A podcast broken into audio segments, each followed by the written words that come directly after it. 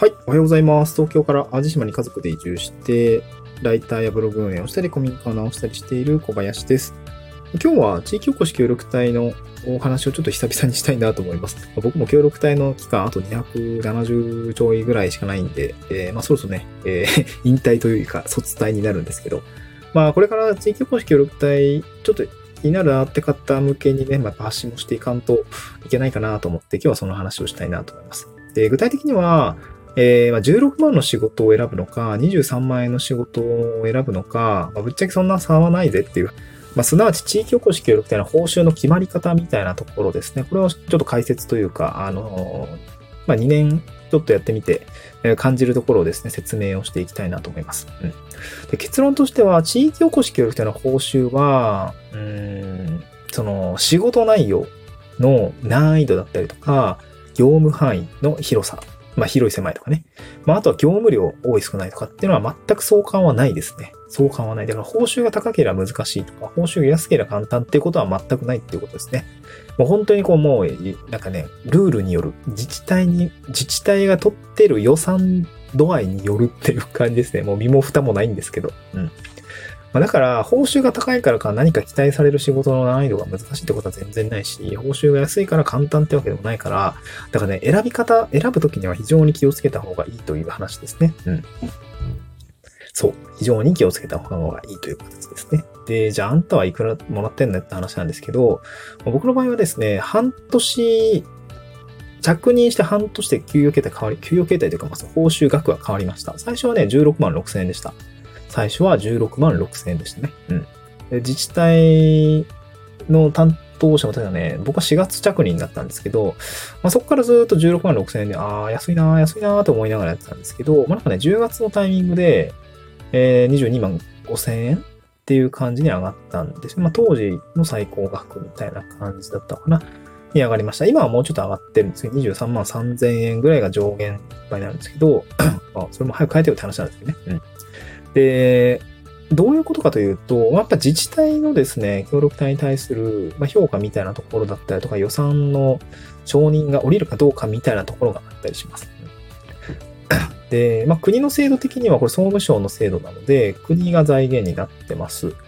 えー国が予算用意します。で、一旦それは、うーん、まあ、なんていうのかな、こう、先に払われ、自治体に払われるというわけではなくて、国が、あの、後から払うものですね。うん、だから、最初は自治体の持ち出しになるわけですね。自治内で次年度予算を組んだ時に、じゃあ来年協力隊取りますってなった時には、そこで予算を組みます。で、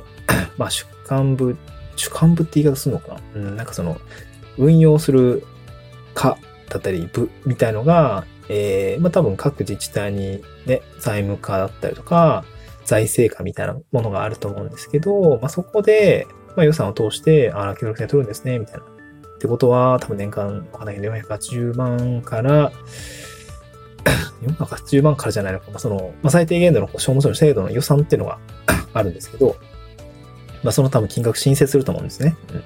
ただ自治体の大きさによっては、うん、なんかその、本来最高額で設定し、例えばですけど、単位1人当たり480万ぐらい使っていいよ、国から出すよって言ってるんですけど、まあ、なんかちょっと、な480万フルフル出すのはちょっとあれですわ、みたいな。400万だったら出せます、みたいな感じの中で、そのやりとりはよくわかんないんだけどね。その中身はブロックボックスとかわかんないんだけど、そういうものが発生して、じゃあもう、とりあえずもらえる分の400万で、みたいになると、で、それで予算決まっちゃうから、単位が来た時に仕事内容はおなんだろ、ど、ど、どうあれ、まあ、月額16万6千円の報酬になるわけですね。うん、ええーってなるだけじゃないですか。頑張って予算取れよとは思うんだけどね。うん。まあ、自治体の財政にもよるからさ、あわかんないんだけども、まあ、そういう感じで、業、なんだろう、地域おこし協力隊の、まあ、募集要項というのは出されているという感じですね。うん。まあ、だから16万6千円っていう、まあ、旧、旧ルールっていうのかな。えー給料に当たる部分の報奨費と呼ばれる200万円の単位があるんですけど、えーこれを12で割るとですね、なんていうのかな。うーん。まあ、16万6千円になるんですけど、だからそれでずっと言ってる自治体もあれば、まあ、ちゃんと最新のこうアップデートに合わせて23万3千円ぐらいにしている自治体もあります。まあ、ただ仕事の内容は、まあ、各自治体によるんで、まあ、簡単とか難しいって、まあ、まあ実態みたいなのあると思うんだけど、それはわかんないですよね。それに影響されない金額で今運用されているというような感じですね。うん、だから、これから募集要項を見るときには、まあ、そのね、どこでも場所はいいんですと、なんか協力隊としてやりたいんですってあれば、うーん、そうですね、正直、金額で見てもまあいいんじゃないかなと個人的には思いますけど。うん。ね、まあせっかくね、やるんだったら高い方がいいじゃないですか、きっとね。うん、やっぱり見ていくときには募集要項の金額ですよね。あの、地域おこし協力隊のジョインって呼ばれるうん地域おこし協力隊、ジョインで調べると出るのかな。えー、まあ、ジョインっていうその、えー、一般社団法人移住定住交流、なんちゃら、移住交流推進機構さんだったかな。やってるページには、まあ、協力隊の募集要項がざーっと出ていて、そこは唯一金額で計算できる。給与が金額で計算できる。あの、フィルターかけられることができるんで、まあ、それで高い順にこう、フィルターしてやっていくと、まあ、まあ、どんな自治体が高く出してるのかなってのは非常に見えますので、まあそういうとこはやってもいいかもしれないですね。まあただ、なんかね、僕もあれ全部網羅してるのかなと思ったら、なんか出してない自治体もやっぱあるみたいですね。うん。うっかり出してない人も、ところもあるし、なんかまあ意図的に出してない、なんか狭い、深なんか狭い集客で、まあ別に十分みたいな感じの、なんていうのかな、自治体にな、自治体のこう募集設計みたいになってるところもあるみたいですね。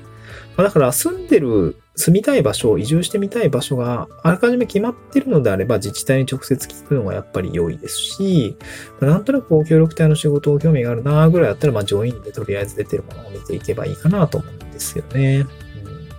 ただそこには出てないものも当然ありますので、えー、なんかどうしても行きたいところが見えてきているんだったら、自治体のページも見ていくとか、電話するとかね。うん。あとね、多分ね、自治体によってはタイミングによるんだけど、担当者に言えば、あ、なんか君みたいな、そういうなんか熱心でやる気のある人がいるんだったら、うん、もう頑張って予算取るから新設しますみたいな 協力隊として雇いますみたいな、そういうね、パターンもありますね。募集出てないから、なんていうのかな、こう、辞めるのもまあ全然ありなんだけど、募集出てないから作ってもらうみたいなね、そういうね、あの、